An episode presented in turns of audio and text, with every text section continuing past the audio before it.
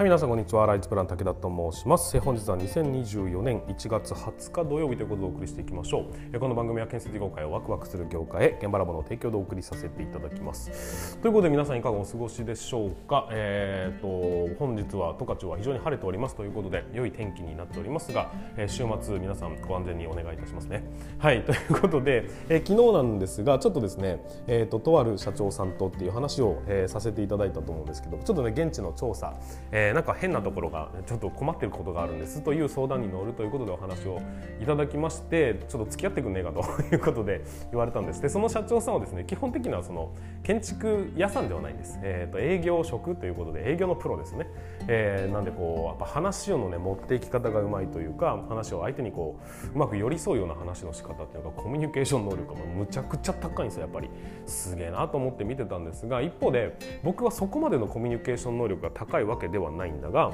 えーと、技術力というか、まあ、建築に関する知識としてはその人には絶対に負けないという自負があるわけですね。その2人がワンセットになってこうお客さんの方に行くわけですよ。そうするとですねいや面白かったです。そのなんて言うんでしょうか。お客さんがこう最初ね、えーまあ、自己紹介をしながらねこういうふうに和やかなスタートを切るじゃないですか。その時は前線に立つのはですねその、えーと、僕と一緒に行ったそっちの社長さん営業のプロの方なんですよ。そうすればねうまいことこう話を引き上げてもう持ち上げたりとかしながらうまくそっちの話に持っていくんですね。でそれを持ってった時にで向こうがじゃあこういう時ってどうなんでしょうかっていう技術的な話をした時には向こうがですねこっちに、えっと、目を目の合図みたいなのをするんですよ。そうすると僕があここは僕の番ねっていうことで僕はあくまでまあうんなんていうんですかね、えー、っと話をちゃんと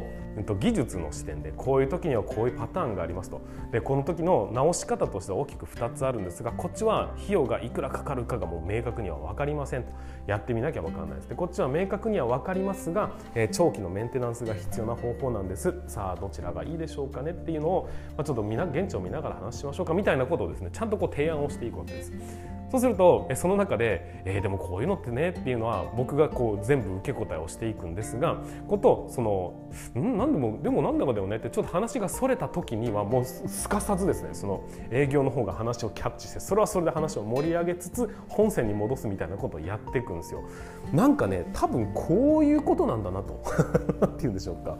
営業ってこういうことなんだと。やっぱりうんと、今前面に立ってこうなんていう話を盛り上げるといいますかこの日人が来てくれたらこうなんていうの話が盛り上がるなとかっていうふうな安心感のある人がいる一方でその人、えーと、技術力がなかったらやっぱりちょっと前に進みづらいんですがそのバックアップとして技術をサポートする人間がいてでコミュニケーションをサポートする人間がこれワンセットでいったらどんな仕事でもできちゃうんじゃないかというふうに普通に思いました、まあ、おかげさまで昨日行ったところではですね、えー、と話最初にいただいたものだけじゃなくて他の仕事もこれもちょっとこれもちょっとっていうふうにどんどん増えていってしまったという僕は別に建設現場で働くようなそんな業態では今のところないんですけど、まあ、でも言ってしまった以上やらなきゃだめななんか空気がやってきたなと思うんですが、まあ、でも、えー、とこういうふうにね、えー、とちゃんと親身に話を聞ける体制を整えていくとプロフェッショナルみたいなのがまあ、僕がプロフェッショナル僕プロフェッショナルですよね。2人合わさるとあそうか。タッグを組むってこういうことなんだなというのを、えー、まじまじとね学ばせていただいたそんな、えー、日和でございました。ということで本日もスタートしていきましょう。何の話かわかんないですけど本日も、えーと、ぜひ、えー、最後までご視聴いただければというふうに思います。それでは今日も立ち入り禁止の向こう側へ行ってみましょう。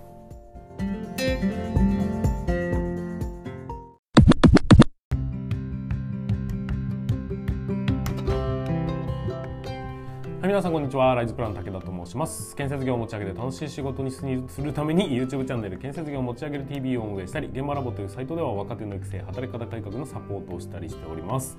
ということで本日もスタートしていきますが今日のお話は何かと言いますと知っておいてほしい助成金の話を少しだけさせていただきたいなというふうに思っております。えーとこの助成金ってうんと国からいただけるお金に他ならないんですけども知ってるだけでもらえて、まあ、知らなかったらもらえないよね。当たり前のこことなんだけど、えー、いつもやってるその活動だとかね会社での、えーと、活動だとかねそういうものに対して本当はもらえるはずの助成金もら知らないだけでねもらってなかったっていうこともあり得るのでちょっとですね今回、まあ、僕の事業に、えー、関連するものにつきまして皆さんにぜひご紹介させていただきたいというふうに思いますので、えーと、お聞きいただきたいと思います。で、えー、今回お話しするのは何かと言いますと、えー、人材開発支援助成金というものがあるんです。これ厚生労働省から出ているものものなんですけどもちゃんとしたものなんですけども、えーと、こちらをですねぜひ知っておいていただきたい何って研修だとかスキルアップだとか、うんまあ、そういうようなものにですね、えーと、一定のお金を補助してくれると、まあ、助成してくれるというようなものになりますんで、えー、例えば会社の中でね、えーと、実際もうや研修だとかやってたうわーっていうふうに思われるんであればぜひこれを申請していただきたいとでもしくはうちの会社全然研修の制度がないんだよなっていうふうに思っている方上司を説得するための材料としてもかなり使えるものというふうになりますので是非ね今回ざっくりだけお話しさせていただきますので、えー、と参考にしていただければなというふうに思っております。さあそれではお話をしていきますがまずはですね人材開発、えー、と支援の助成金というものは何かっていうと単純な話、えー、社員の教育にかかるコストの一部をですね負担してくれるそういうような、えー、制度ということになります。まあ、なんてことないですね、えー、研修を受けるときにね例えば何かのこう研修を受けに社員5人ぐらい受けに行ってこいって言われて研修受けに行きました、えーと、かかるお金がね10万円20万円と。で5人行ったら100万円というふうなかかるお金っていうのはあるわけですよ。そのかかるお金っていうのは今まではね当たり前のように会社が負担して、まあ、社員のねスキルアップのためにと思ってたそのお金、うんと、そうやってこう企業が大きくなってもらえると、えー、国としても嬉しいわけですね。だからそこに対してしっかりとねそういうスキルアップをするんだったらもうお金出しますよというふうに言ってくれている制度。これが助成金というものなんです。で世の中には補助金ってものと助成金ってものがあるんですが補助金っていうのはもうこれも同じくお金をもらえるものなんだけどどちらかというといろんな審査があったり合格不合格みたいなものが、えー、と出てきてもらえる人もらえない人っていうのが分かれちゃうようなそんな仕組みなんです。でこれに代わって、えー、と助成金っていうのは一定の条件さえ満たせば基本的にはもらえますよというようなものになりますんで、まあ、補助金よりもハードルは低いんです。でなおかつこの人材開発支援助成金と言われるものの出どころはどこなのか何のお金を使ってそうやってね支援してるのかっていうと結局のところ、えー、と皆さん会社でねうんと国に納めてる、まあ、税金みたいなものの一つに雇用保険というものがあるんです。でこの雇用保険っていうものの、うん、と財源にして、えーと、この助成金っていうのが、えーと、仕組みとしてね作られているっていうことらしいのでそう考えると普段ねこうどんどんどんどん払ってはいるんだけど戻ってこなかったものをしっかり払ってんだったらその分なんかなんかにね活用した方がいいに決まってるじゃないですかだから、えー、だからこそですねこういう助成金っていうのをしっかりとこう、えー、知った上で活用してほしいなっていう話になる、まあ、つまり、えーと、利用しないと損するみたいなねそんな感覚になるような、えーと、助成金ですのでぜひこれはね会社として活用していただきたいなというふうに思うんです。えー、じゃあこの支援金というものをね、えーともらうのはね誰もが彼もがもらえるわけではないんです。やっぱり一定の条件というものがあるんですが大きくですねもらえるための、まあ、条件、まあ、しっかりしたものはちゃんと調べていただきたいというふうに思いますしちょっと概要欄の方に、え、詳細をリンクは貼っておきますがその厚生労働省の方のねリンクを貼っておきますが、えーと、僕らが関連するとこの、まあ、ざっくりしたところだけお話しするならば条件は大きく2つあります。1つ目はオフ JT であること。そして2つ目が、えーと、10時間以上の訓練であること。この2つが、えーと基本条件ということになります。でオフ JT ってなんじゃいと、まあ、OJT っていうのと Off-JT っていうものが対になるんですけど OJT っていうのは何かっていうとえっ、ー、とね on on-boarding job trainingうんそんな感じだったと思います。間違ってごめんなさいね。要は、えーと、仕事をやりながら仕事を教えていくっていうそういうスタイルのことを OJT っていうふうに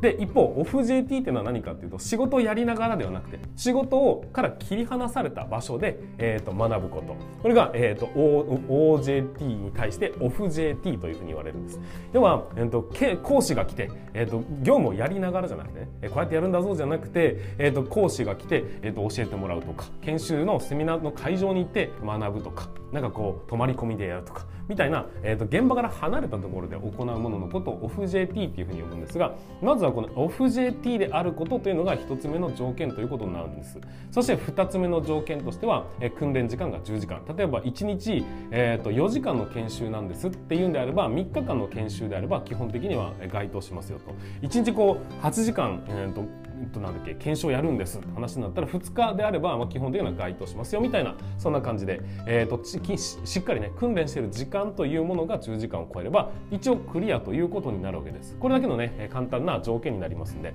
ここがクリアしてるんであれば、えーと、まずはね調べてみる価値があるんじゃないかというふうに思います。はいまあ他にもね細かい条件はあるんですがその辺は詳細を調べていただければというふうに思います。じゃあどのぐらい助成してくれるのかっていう話を、えー、次にしていきましょう。えっ、ー、と、研修にかかる費用、例えばね、えー、10万円、20万円、30万円、40万円とかかる研修ってありますよね。例えば1ヶ月間の研修であれば、まあ、50万かかるような研修だってざらにあるわけですよ。で、そういうような研修の費用のどのぐらいを負担してくれるのかというと、えっ、ー、と、基本的には45%が、えっ、と、経費と、経費として、まあ、助成されることになります。100万円の研修ですっていうものが仮にあったとしたならば、えっ、と、45万円は、え国から、え助成しますよという話になります。なんとなくわかりますね。まあ、ではその100万円って一発100万円ではなくて社員が10人いて、まあ、10万円の研修を10人に受けてもらいましたってなった時に100万円かかりましただとしたら、え全部で45万円がね返ってくるようなそんなイメージでいいかと思います。でもう一個、えーとそのね、経費助成っていうふうな言われ方をするんですが今のはねでそれに一方で賃金助成っていうものもあります。それは何かっていうと例えば、えーと研修に10時間かかりましたって言った場合その間ね仕事ができなくなるわけじゃないですか。でその仕事分の、えーと、っていうことはこうお金が生み出されないですよね。仕事をやってないってことはね。だからその分の賃金のね助成をしましょうということでその、えーと、経費助成にプラスして、えーと、仕事してなかった分の時間のお金をお支払いしますということでまあうんとね条件にもよるんですが大体700円とか760円とかそのぐらいの金額が助成されていくということになります。だ10時間だったら7600円が、えー、とさっきのね45%にさらに付加されるような形になっていくと。いうようなそんなイメージで考えていただければいいんじゃないかなというふうに思っております。で例えばですが僕はですね今、うんと、新人スキルアップ研修だとか、まあ、主任実践力アップ研修だとかっていう研修をですねオンライン上で行っているんです。でこれも、えー、この人材開発支援助成金に該当するものなのでぜひですね、えーと、検討していただいている方につきましてはこちらの申請もねワンセットで考えていただきたいなというふうに思うんですがそれで計算してシミュレーションをしてみました。そうするとどのぐらいの経費が助成されたのかというとおおよそですね60%以上が、えーと、助成金として、えーと、支払われると。要は4割ぐらいの金額で、えーと、研修を受けることができるようになったって感じなんですよ。だから僕の研修でいくと、まあ、1月月額で4万2000円とかそのぐらいの1人当たりね、えー、研修なんですけども。要するに一月、えーと、1万5,000円ちょっとで、えーと、受けることができるというようなことになるんですよ。そのぐらいの破壊力があるっていうことをそんな助成金でしかもそんなにこうハードルが高くないものなんだっていうふうに考えたら結構すごくないですかねというふうに思うわけです。なので、えーと、ぜひね、えー、とこういう研修に関してね何かやろうと会社として、まあ、スキルアップをしていこうとか、えー、とぜひね若者に学んでもらいたいとかあとはねベテラン層にまたちょっとマネジメントの勉強してほしいとかそういうふうに思う、え、場面があるるんであればそこにもしかしたら助成金というものを、えーと、なんていうのもらえる可能性があるんだということを理解しておくだけで、えー、だいぶですねその、うん、受けさせるためのハードルっていうものがぐっと下がるようなことになると思いますのでその辺ねしっかりと分かっていただきたいなというふうに思います。ただくれぐれも分かっておいていただきたいのが僕は社労士ではないんです。だから今言ってる内容が全て本当に正しいかどうかっていうのは何とも言いません。えー、っとごめんなさい。そこだけは勘弁してほしいんですけど僕もいろんなところ調べた結果、えー、そういう答えが出てきたよっていうことになりますんででまあ一応ね労働局って言われるところには僕は問い合わせをして僕の研修が該当するのかとかそういうことは確認は当然しておりますが、えーと、皆さんの、えー、僕の今言っていたことが微妙に違ったりだとかそういうこともありえますのでしっかりと,、えーと、大元のね、えー、そのリンクだとかでもいいですし、えー、厚生労働省の人材開発支援助成金っていうのを調べていただいて各自でしっかりチェックするようにはしていただきたいというふうに思います。でまた、えーと詳細だとかね尋ねる時には、まあ、皆さんの所属する労働局っていうものが労働,、えーと、労働局と言われるものがですね地方には必ずありますのでそこに電話をして、えー、こういうふうな研修をしたいんだけど、えー、補助金ってありますかねっていうふうな補助金とか助成金ってありますかっていうのを聞いていただければ丁寧にお話をしていただけるとのことですので、えー、ぜひぜひそちらの方もよろしくお願いいたします。でまあ、えーと、いろいろお話ししてきましたがこういう助成金っていうのはですね先ほども言いましたけどね、えー、基本的に条件さえ合致すれば原則即受け取れるっていうものになるんです。だからですねどんどん積極的に利用していただきたいですし、えー、例えば DX を推進するとか今リスキリングをするみたいなところにも補助金だとか助成金っていうのは、えーと、どんどんどんどんこう国が、えー、斡旋して出してます。皆さんにどんどんこう能力向上させて要はたくさん稼いでほしいというふうな流れになっておりますね。この流れしっかりと組んでいただいてですねその辺のうまく活用していき会社をねどんどんこう活性化してうんと働きやすい職場を作って、若者が入りやすい状況を作りなおかつ、えー、みんながねワクワクするそんなね業界にチャレンジをしていく業界になっていけば、えー、非常にありがたいなというふうに思いましたので今回お話をさせていただきました。はいということで、えー、と改めまして、えー、現在僕ら現場ラボコンサルタントという、えー、組織、えー、サイトを運営してますがそちらの方では新人スキルアップ研修ということで、えー、2024年度募集させていただいておりますなおかつ、えー、と今年の3月ですね、え、もう間もなくですが3月4月にかけて、えー、主任さんに向けて図面のチェック方方法だとか長期の工程表の書き方だとかっていう研修も、させていただいておりますのでそちらの方も、えー、ぜひチェックしていただきたいと思いますしぜひね、え、この、えー、と補助金だとか助成金みたいなものを、ね、しっかりと活用していただけることを、え、切に願っております。